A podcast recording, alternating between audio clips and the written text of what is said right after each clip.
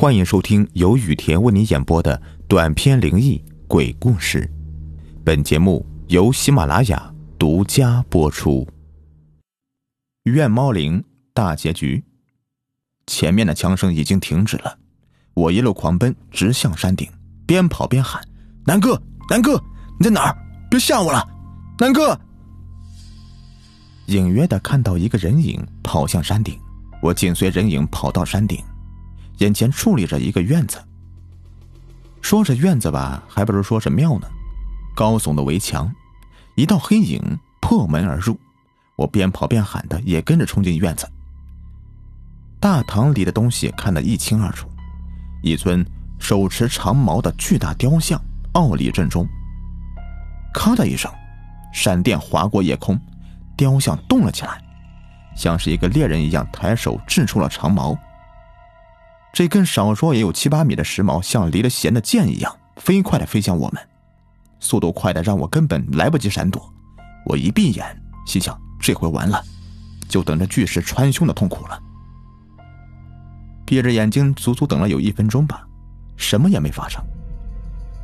一睁眼，南哥正站在我的面前，而那个巨石依旧站在那里。我擦了擦额头的冷汗，没等我说话呢。南哥平静的对我说：“小程，你怕吗？”我说：“怕。”怕字一出，只听南哥嘿嘿一声邪笑，我抬手就是三枪。好歹以前练过射击，刚才也是害怕，这么近的三枪只打中一枪。南哥头的枪口处流着黄水，这哪里是人呢？头中一枪还不死，还缓缓向我走了过来。我一边后退一边开枪，不知不觉子弹打光了。看着满头窟窿的南哥阴笑着向我慢慢的走了过来，我害怕极了，狠命的对着他放着空枪。我根本没在意子弹已经打光了。原来这个人是鱼怪。鱼怪走到我跟前，我大脑里面早已一片空白。他伸手掐住我的脖子，我立刻醒了过来，再怎么挣扎也没有用了。正在这千钧一发之际，一声枪响从鱼怪身后传来，随即我似乎听到了南哥的声音：“去你妈的，没子弹了！”一个人影从鱼怪身后扑了上来，一通用枪砸加拳打脚踢，丝毫没有作用。一看到我快不行了，索性在背后拦腰抱住鱼怪。鱼怪这一次被激怒了，松开我，双手抓住南哥的双手。南哥死死抱住鱼怪，大吼：“橙子，你他妈快醒醒，快跑啊！”我痛苦的摇摇头，起身就跑。刚跑几步，回头一看，眼泪唰的就下来了。鱼怪已经把南哥甩到了前面，张大嘴巴正要下口，忽然，一把手枪飞入鱼怪的嘴内，大口一合，我那把五四式手枪就严重走形了。我心里暗暗后怕。幸亏这次扔准了，要不然南哥肯定惨了。鱼怪咬上枪的时候，我想起村长给我的铁盒，从兜里面拿出铁盒，快速打开，一股股紫雾喷涌而出，像一条紫色的瀑布从铁盒里面飞滚而下，滔滔不绝。眼前的鱼怪唰的一下就消失了。鱼怪一消失，院子也不见了。又恢复了以往的平整安静。一棵像驼背老人的大树，一个大而且平整的石头。雾海灵山四个字还在隐隐的闪着红光。我放下铁盒，心想：这气候这么厉害，早知道多向村长要几个了。走到南哥跟前，这时南哥刚缓过神来，刚才着实被吓坏了，差点去见马克思了。抬头看了看我说：“这地方真他妈邪乎，咱们回去吧。”还没等我回答，远处的天空上就传来嘿嘿的一阵音笑，一阵刺耳的婴儿啼哭声传过来，一个老者的声音从四面八方钻进耳朵：“来都来了，刚才咱们玩的不是挺开心的吗？啊，不再玩一会儿了？”呵呵呵来人家做客，不经主人同意就走？嗯，我和南哥不约而同的拔出短刃，挡在胸前。今晚恐怖的事情太多了，谁还知道什么害怕呀？大脑早已麻木了。只见一个四腿巨兽飘在空中，一个鱼的身子，四条巨腿直径有一米多粗，少说也得有七八米高吧。多长是看不清楚，硕大鱼眼泛着通红的光芒，巨大的鱼嘴满是獠牙，一阵阵红雾从嘴里面喷出，满身的鳞甲看起来非常坚固。嘿嘿嘿嘿嘿！音效传来，忽然我的腿失去知觉，倒在地上。一听南哥也在大喊：“啊，我的腿！”在我们身下长起一个巨大的平顶蘑菇，像进贡一样，慢慢悠悠的、飘飘摇摇把我们送到鱼怪跟前。我的腿像针扎一样疼，根本动不了。平顶蘑菇不动了。这鱼嘴边的小片鳞甲，我都看得一清二楚。我俩这就要交代了。千钧一发之际，一声暴喝：“孽畜，休要撒野！看吾来收拾你！”一道白光飞旋，斩断了蘑菇颈。我和南哥从六七米的高空摔了下来。下面要不是有蘑菇当垫子，救不救我们的后果都是一样的，只不过是是不是全尸的事情。摔到地上，我们俩都吐了血，但我们的腿能动了，摇摇晃晃的站了起来。面前出现了两个人，一老一少，每人一柄长剑。年轻的二十多岁，年长的居然是村长。嘿嘿嘿嘿嘿嘿！一阵阴笑，我和南哥又趴在地上了。只见村长手中长剑一挥。一道白光飞了出去，击中了鱼怪。只听到一阵婴儿的啼哭声。嘿嘿嘿，老东西，好剑，但是用错人了。嘿嘿，把剑留下，你可以走，其余的人全得留下。村长冷笑一声说：“哼，咱俩谁是老东西呀？你比我大好几千岁呢。”说完，和那个少年对望一眼。同时挥剑，一道白光和一道青光射出，只打中鱼怪的双眼。一阵婴儿的啼哭，鱼怪安然无恙。但是我和南哥的腿又能动了。这时煞寻被激怒了，一对双目变得血红，一阵尖锐的嘶吼钻进耳窝，感觉头都快要炸开一样。四道红光直奔我们四人而来，光一闪便到，我们四个人同时向后面飞了过去，重重的摔到地上。村长嘴角挂着血丝，年轻人也吐了血，最惨的就是我和南哥了。刚才那一跤还没缓过神来，这次又摔一跤，全身的骨头像断了一样的剧痛无比，血吐的更加是一塌糊涂。这次不用煞寻固定我们的腿了，全身都动不了啊！心想这次我可算是光荣了。村长和那个少年刚一站起来，又是四道红光，我们再一次腾空了。我的亲祖宗哎，我们俩都已经站不起来了，还打我们呀？保证不跑都不行啊！这一次被击中是彻底动不了了，只能歪头看看他们。一看村长，擦了擦嘴角的血，摇摇晃晃的又站了起来。我心里这个骂呀！村长，村长，你就踏实的躺在地上不行吗？你这要救我们呀，还是要虐杀我们呀？看到村长一站起来，我就一闭眼，没跑，等死吧！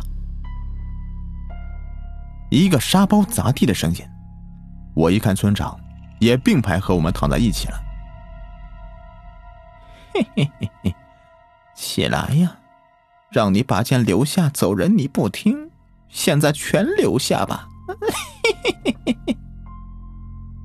鱼怪得意的说着，喵的一声，一声猫叫，然后一个女子的声音传来：“哈，煞寻。”你和我，谁的胜算高啊？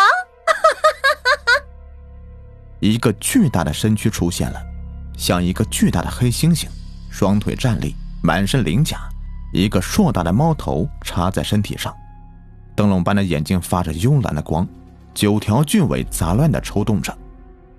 忽然，四条尾巴抽向我们四人，我一闭眼，但没有感觉到疼，耳边传来一个轻柔女子的声音：“起来吧，你们没事了，快走吧。”我死了，应该是吧？不被煞旬打死，肯定也让这个巨猫的尾巴给抽死的。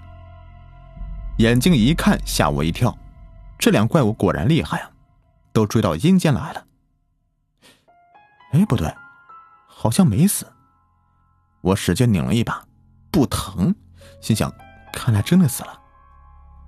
我没说话，南哥大叫说：“你，你他妈拧我干啥？”我看向南哥，尴尬的笑了笑。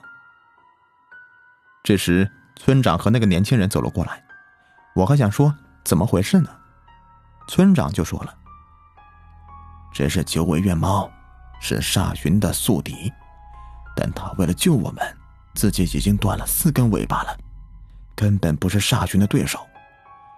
要想消灭煞寻，就必须找到孽畜的本源，他离不开这座山的，那肯定在这个山上。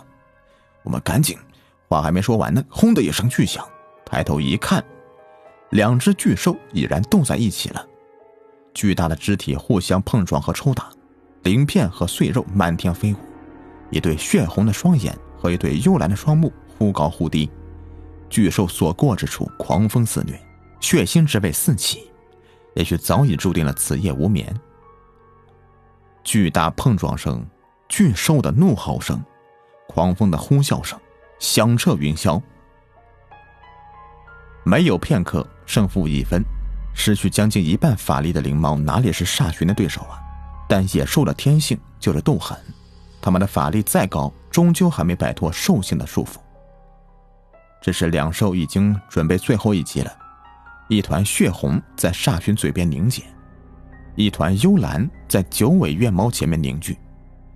血红似火，上下翻腾。幽蓝似水，无风起浪，两个球越聚越大。村长急喊：“快躲起来！快，慢点就要交代了！快呀！”哪里能躲呀？只有那个大石头后面了。在石头后面，我们刚一趴下，那两团火球便撞在一起，轰的一声巨响，狂风急卷头顶的树冠，咔的一声，不用抬头也知道。树冠被风带走了，整个天空布满的是红与蓝的光华。我偷偷探出头一看，煞勋满身鳞片，所剩无几，嘴角还在流着淡黄色的液体。九院猫更加惨，满身血红，趴在地上动弹不得。这时，村长大喊：“原来在这里呀！”藏身的石头发着一闪一闪的红光。煞勋似乎也知道了我们的用意，飞快的向我们冲了过来。这时候，灵猫跃身而起，抱住煞勋，大喝一声：“快动手！”这也是他最后的一句话。煞勋也急了，一口咬住九院猫的脖子，两只灵兽纠缠在一起，一声轰响，煞勋被甩出去数十米。我们再抬头看时，灵猫已经不见了。沙勋满身是血的又冲了过来，村长大喊：“来，大家快把剑插进石头！”四把利刃一起插进巨石，远处的沙勋一阵哀嚎，抽搐着变小了，眼前的巨石轰的一声爆炸了，一缕阳光射入眼帘，满身的绷带吓了我一跳。和我一起去的除了南哥，还有那个年轻人。半个月过去了，我们伤好的出奇的快，现在已经基本痊愈了。在这段时间里，我们了解到，这个小伙子就是赵国红，而那个人根本就不是村长，是他的师傅。当初真的村长夜里上山去寻找赵国红，结果在山上找到儿子，父子俩却被煞旬控制住了双腿。那道人自知法力悬殊，冒死救出其子。而煞旬虽然厉害，但白天还是不敢出来。本源在山上，根本下不了山。为了不让村民上山，自己就戴了张人皮面具当村长了，并说山里有猛兽，不能夜宿。自己的儿子就被山上猛兽给吃了。到人暗地里教国红道术，偷偷趁白天去山里寻找煞寻的本源，但一直没有找到。我又问了些拿鱼竿上山的事情，国红说，那也是找本源，但一直没找到，却引出来个小煞寻，相传这都是孽畜的鳞甲，这就可以肯定本源在山里。后来我和南哥回家了，赵国红也回到赵村。村长一看我俩完好无损的回来了，也就没有说什么。当天晚上，南哥在我家吃过饭后就回家了。我们登山涉险的事情，谁也都没有说出来。妻子问我，那自然是不会说的了。晚上我做了个梦，梦到了一只黑猫，舞动着九只尾巴，对我说：“把我挂在风铃上，我可以保你平安。”第二天，我客厅的书桌上多了一个黑色猫形的挂坠。好了，这个故事呢就全部说完了。如果您喜欢我讲故事的话，别忘了订阅、收藏和关注我。